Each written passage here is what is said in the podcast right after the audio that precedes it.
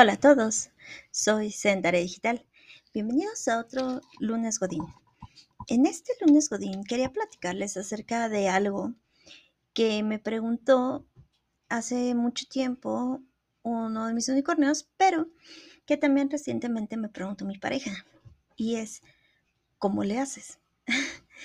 bueno, para ser más explícita, me estaban preguntando en específico qué es lo que tiene que hacer una persona para poder trabajar desde casa, no perder la concentración y al mismo tiempo poder también tener estos momentos de desapegarse y poder descansar y poder ahora sí que dejar las cosas de la oficina en la oficina y empezar con las cosas de casa. Y bueno, eh, contexto para los que no me hayan escuchado antes, pero bueno, yo empecé a hacer una sedentaria digital desde hace mucho antes de que empezara la pandemia COVID-19. Entonces yo ya tenía como, digamos, dos, tres años trabajando desde casa. Y la verdad es que nunca fui más feliz que cuando empecé a trabajar desde casa. Y esto es porque en general eh, la Ciudad de México es muy caótica, entonces llegar a un lado al otro de la ciudad es complicado. Y si además a esto le sumamos todo el estrés que conlleva el transporte público o el coche o cualquier otro medio de transporte, realmente, realmente llegas a la oficina ya con un cierto nivel de agotamiento y ya con un cierto nivel de cansancio. Que si además le sumas el hecho de que pues tienes que resolver problemas, interactuar con gente y hacer muchas otras cosas dentro de tu espacio laboral, pues eso solo se suma aún más a esta sensación de estar em, pues un poco sobregastando tu energía y tu espacio emocional. Ahora, ¿qué pasa el contexto de en casa? ¿O por qué yo considero que es diferente? Bueno, no creo que sea tan diferente el desgaste. O sea, creo que al final del día todo trabajo conlleva cierto desgaste mental, físico, emocional, eh, en fin. Pero definitivamente creo que en casa es donde podemos tener más espacios como para desenrollarnos. Es decir, de repente en casa tenemos un espacio en donde podemos salir a caminar y como nos es conocida la zona y como sabemos exactamente a dónde queremos ir o a dónde no queremos ir de cerca de nuestro propio eh, lugar, desde nuestro propio eh, territorio, pues podemos tomar decisiones. Como que si estás en oficina, de repente hay oficinas que están en medio de la nada. Entonces no tienes ni un parque, ni una plaza, eh, vaya, ni siquiera una tiendita cerca donde salir a, entre paréntesis, eh, comprar una coca y regresar. Entonces creo que el hogar te ofrece eso. Pero entonces también, o sea, la pregunta es, bueno, ¿y cómo logras que esto, que, que esta facilidad, digámosle así, que tienes de poder salir, de poder hacer otras cosas, no afecte el hecho de que estés trabajando? Bueno, eh, para mi caso muy particular, esto generalmente no es un problema. De repente incluso eh, se me olvida dejar de trabajar. O sea, creo que a mí me pasa al revés. O sea, creo que a mí me pasa que entro en este estado de concentración de donde me es difícil salirme. Pero hay gente que no, o sea, hay gente que estando en casa no puede concentrarse, o sea, ve mil cosas y ve eh, temas pendientes y eh, que si mueve esto, que si lava aquello, que si sube esto. Y de repente se encuentran en la tarde sin haber hecho absolutamente nada. Pero entonces, ¿cuál es el bliss point? Porque definitivamente no creo que haya una fórmula exacta y precisa para todos. Creo que cada quien debe de encontrar un espacio, un lugar y algo que le haga sentido para poder acomodarse. Y en este sentido, eh, quisiera citar a uno de mis profesores. Y uno de mis profesores eh, que me dio técnica de la entrevista decía que todos poseemos lo que él le llama la personificación. él decía que todos los terapeutas tenemos este momento en donde como que salimos del papel de mamá, hermana, esposa, hija, maestra o el, rol que juegues en el día a día y entras en este mood terapeuta. Y entonces cuando te vuelves terapeuta y te sientas en ese lugar, es cuando empiezan a fluir las cosas y es donde empiezas realmente como a tener ese mood en donde sabes que estás haciendo un trabajo muy específico. Entonces yo creo que esta, que este entrar en personaje, llamémoslo así, funciona también para el trabajo. O sea, estoy segura que muchos de los que me están oyendo ahorita en casa son hijo, esposo, esposa, novia, em, etcétera, etcétera, etcétera. Y que cuando llegan al trabajo tienen que jugar a ser otra persona. ¿No? A lo mejor en casa no tengo como tanto lugar para decir qué hacer o cómo hacerle, o no tengo esos espacios en donde puedo expresarme y ser yo misma. Y en el trabajo de repente sí se da ese lugar. En el trabajo de repente sí logras tener ese, a lo mejor ese liderazgo, a lo mejor esa em, seguridad para tomar decisiones, no lo sé.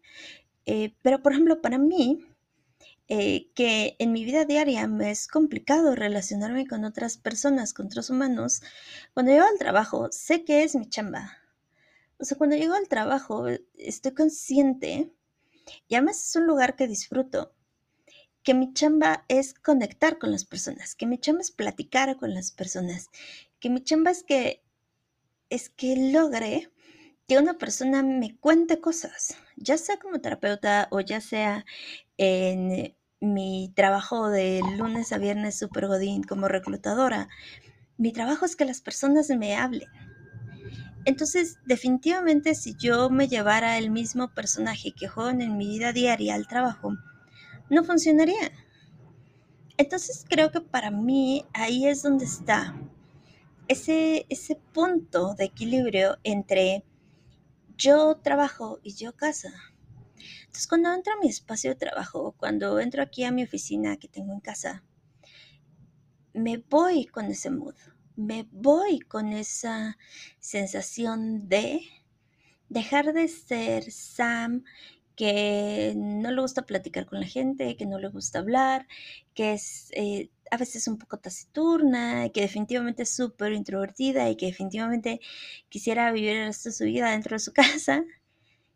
Y me cambia, me cambia el mood, o sea, me cambia el mood a, a Sam platicadora, a Sam eh, que conversa, Sam que logra conectar con las personas, Sam que no le da pena mandar 40 mensajes a una misma persona para ver si quiere venir a trabajar para con la empresa en donde estoy, etc.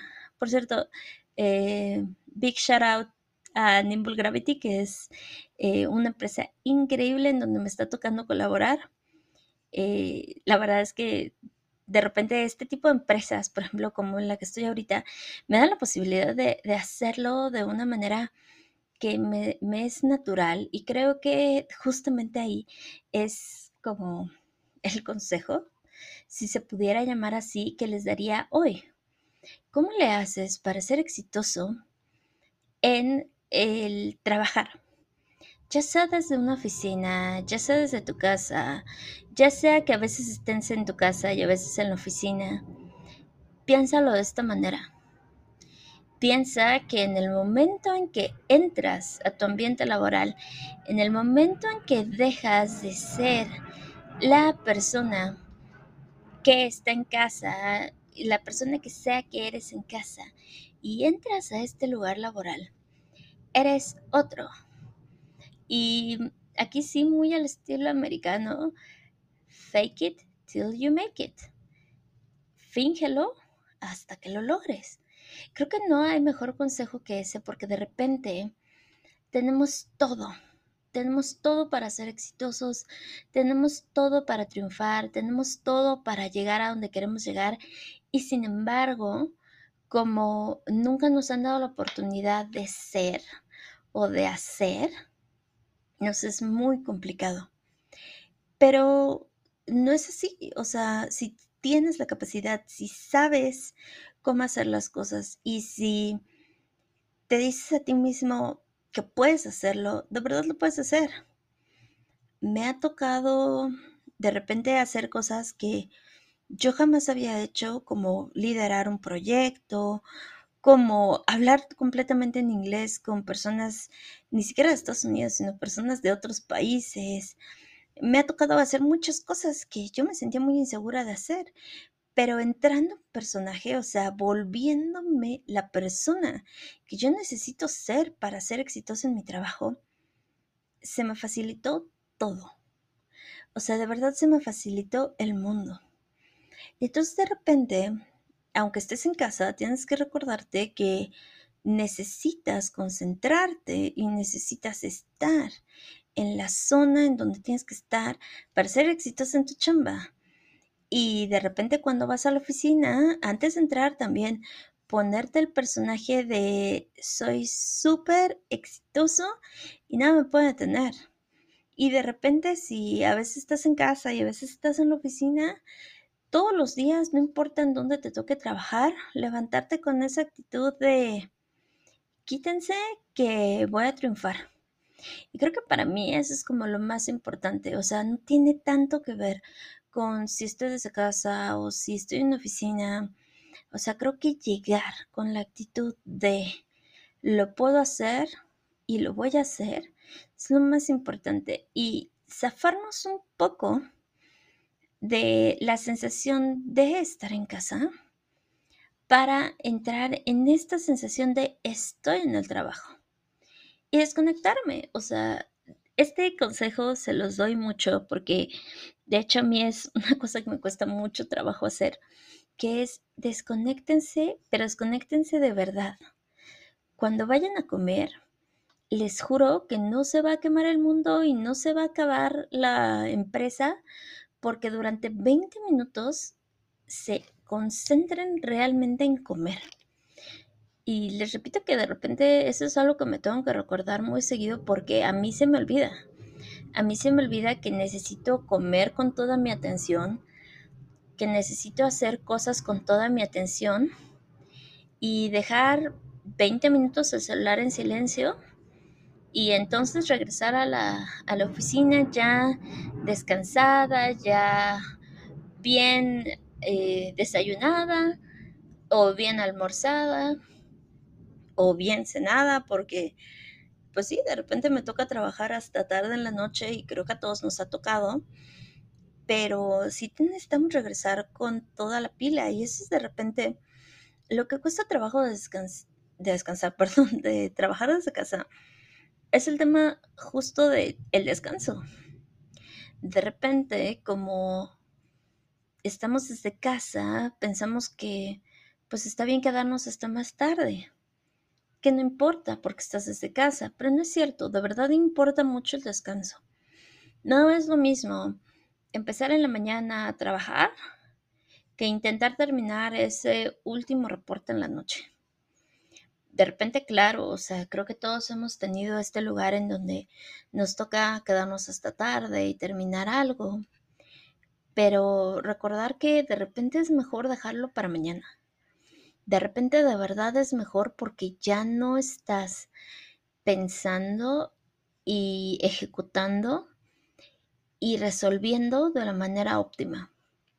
Esto es como algo muy discutido de, el como esquema educacional que tenemos y es que, o sea, las primeras, la primera hora de clase es demasiado temprano como para que los niños realmente estén aprendiendo.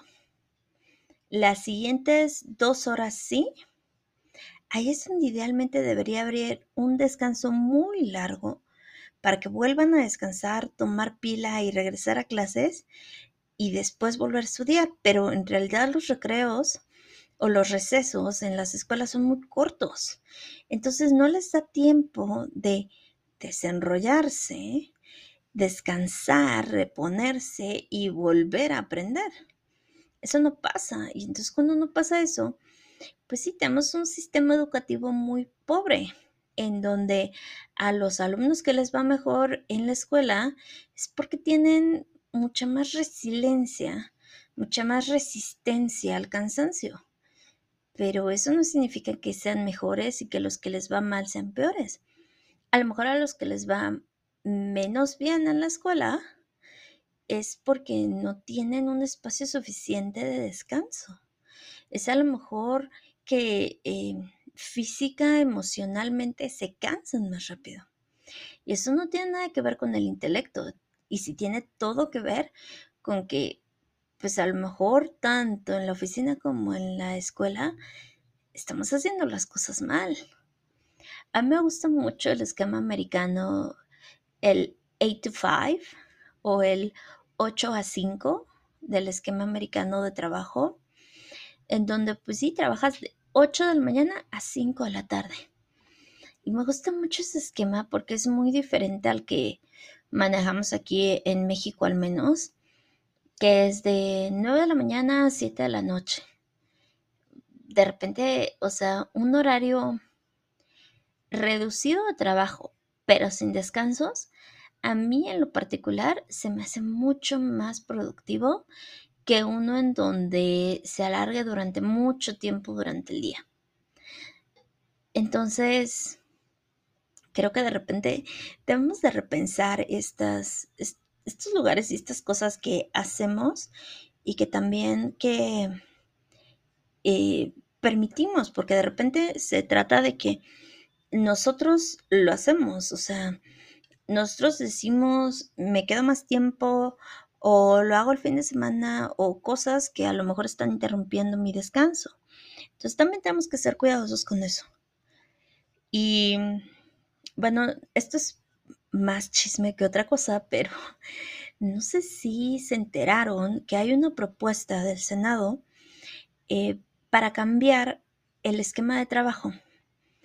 Están entre trabajar de lunes a jueves y que el viernes no se elabore, que este es un esquema que ya tienen unos países, algunos países en Europa, creo, y si me equivoco, quémenme en redes sociales, pero creo, según yo, que Suecia o Suiza es el que ya tiene este esquema de trabajo de lunes a jueves, de cuatro días. Y aparentemente les ha resultado increíble y aparentemente ha tenido muchísimo, muchísimo efecto en la productividad, en el ausentismo, en, ahora sí que en, el balance vida, trabajo y en general en la felicidad de, los empleados. O está el otro esquema que están también como revisando, eh, en donde se va a cortar la jornada laboral, que sea en lugar de una jornada de ocho horas de trabajo que sea una de seis horas de trabajo. Algo así. La verdad es que cualquiera de las dos propuestas se me hace interesantísima y además se me haría súper válida. Eh, si ustedes se ponen a revisar los días libres o los días feriados que tiene México comparado con otros países, somos el país que menos días libres oficiales tiene al año. y somos el país que menos días de vacaciones por ley tiene. Digo, ahorita el tema de que ya subieron eh, los días de vacaciones, que en lugar de seis por año ahora son más, nos empareja un poco con, con otros países, pero aún así seguimos siendo uno, eh, creo que somos el tercer o el segundo país que menos vacaciones toma al año. Además de que en México hay muchísimos empleos que llaman no formales o que llaman eh, empleos, em, pues sí, o sea, empleos eh, temporales en donde ni siquiera las personas tienen acceso o tienen derecho a vacaciones. Y pues sí, estoy hablando de todas las personas que trabajan en, en tiendas, en el aseo de hogares o de oficinas, o que trabajan en empresas que eh, no están registradas ante una Secretaría del Trabajo, entonces no tienen como esta parte de rendirle cuentas como al gobierno de lo que están haciendo, o simplemente trabajan en, en lo que llaman hospitalidad o eh, servicios de primera línea, ¿no? Tengo eh, dos amigos, uno trabajaba, porque ya no trabaja afortunadamente, en hoteles y todos estos temas de restaurantes y hospitalidad, en donde trabajaba de lunes a domingo con un día de descanso entre semana eh, rolado, o sea, ni siquiera le tocaba siempre el mismo día. Y además, eh, después de que ya tenía derecho a pedir vacaciones, siempre le decían el, uy, no, no se puede porque la semana que entra no sé qué y esta semana faltó no sé quién y pues el caso es que nunca tomó vacaciones mientras trabajó ahí. Y tengo un amigo también que trabaja en toda la parte de hospitales, en la parte de servicios de primera línea, en la parte médica, e igual, o sea, trabajando en un hospital era peor que lo que les cuento de mi amigo que trabajaba en hoteles. O sea, eran jornadas además larguísimas y si uno faltaba, eh, a él le decían el de, uy, no, te vas a tener que quedar a doblar turno porque tal me acaba de avisar que va, este, que no va a venir, entonces pues te lo tienes que echar tú. Y, o sea, sí se lo pagaban, pero no era como que le estuvieran dando opción, o sea, era te quedabas o te quedabas. Entonces de repente también, o sea, ese tipo de trabajos, digo, eh, ¿por qué tendrían que estas personas que además están en una línea de servicio, están en una línea eh, que nos ayuda a todos como sociedad a funcionar, em, en mucho menos descanso, cuando son empleos que además son mucho más cansados que muchos empleos, por ejemplo, eh, empleos como el mío, en donde estoy todo el día en una en un escritorio sentada eh, y, aquí no, o sea, son personas que, constantemente están eh, subiendo, bajando, yendo, viniendo, o sea, creo que sí debemos de revisar mucho las políticas que tenemos porque, híjole, de repente creo que estamos eh, ahora sí que dándole más beneficios a las personas que a lo mejor menos lo necesitan y estamos sobretrabajando a las personas que más necesitan estar descansadas porque son las que tienen trabajos más pesados. Y bueno, no sé cómo de platicar acerca de cómo trabajar desde casa. Ya me puse bien política, ya me puse bien, bien roja, diría mi mamá, aquí armar controversia.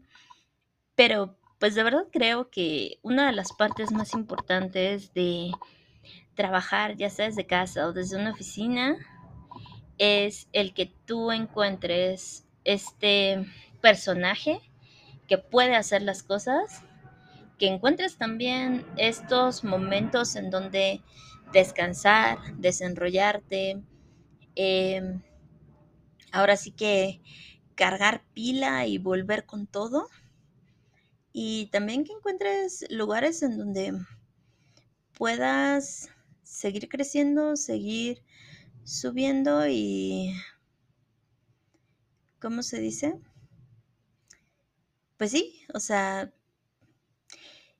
ahora sí que mejorar. Y bueno, espero que en el lugar en donde estén ahorita tengan esos momentos de descansar, de desenrollarse. Me encanta que me estén escuchando. Perdonen que ahora sí que no he grabado en un buen rato, pero yo también necesitaba ese lugar para descansar y desenrollarme. Ya, ya regresé otra vez. Me encanta platicar con ustedes. Este episodio ahora sí que se salió un poco de contexto, pero me encantaría saber ustedes qué piensan. Déjenme sus comentarios en mis redes sociales, ya saben, arroba sedentaria digital en todas las redes sociales. Y si también me están escuchando en otra plataforma, ya sea Spotify, Apple Music, o si me están escuchando en YouTube, por favor déjenme sus comentarios aquí abajo, los leo, los escucho y díganme de qué quieren que hablemos.